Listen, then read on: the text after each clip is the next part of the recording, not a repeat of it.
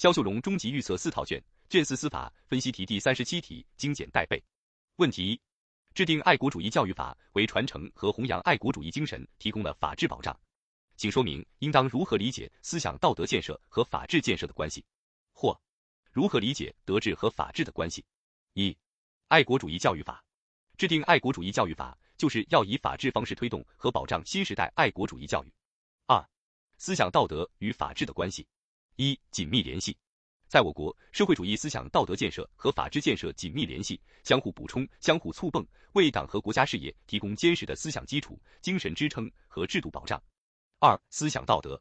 思想道德建设为法治建设提供思想指引和价值基础，一、思想道德为法律的制定、发展和完善提供价值准则。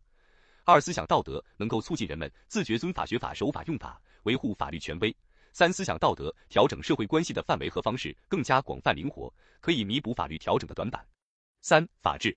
法治建设为思想道德建设提供制度支撑和法律保障，通过对思想道德的基本原则予以确认，为思想道德建设提供国家强制力保障。一、科学立法和民主立法，将思想道德有机融入法律体系，使法律具有鲜明道德导向。二、严格执法和公正司法，使思想道德要求在实践中得到切实遵循。三全民普法和全民守法，引导人们自觉履行法定义务、家庭责任、社会责任。问题二：爱国主义教育法规定，要将爱国主义教育与传承和发展中华优秀传统文化和弘扬社会主义核心价值观紧密结合。请说明为什么要尊重和传承中华民族历史文化，弘扬社会主义核心价值观？一、中华优秀传统文化、历史文化是民族生生不息的丰厚滋养。中华优秀传统文化是中华民族的精神命脉，是中华民族得以延续的文化基因，也是我们在世界文化激荡中站稳脚跟的根基。一、必须尊重和传承中华民族历史文化，以时代精神激活中华优秀传统文化的生命力，批断推进中华优秀传统文化创造性转化和创新性发展。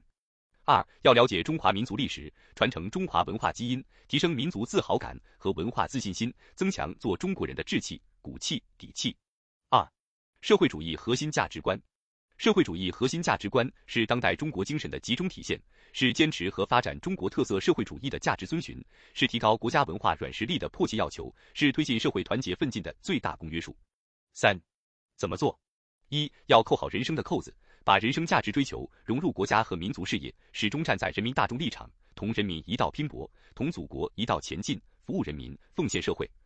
二要把社会主义核心价值观落细落小落实，切实做到勤学、修德、明辨、笃实。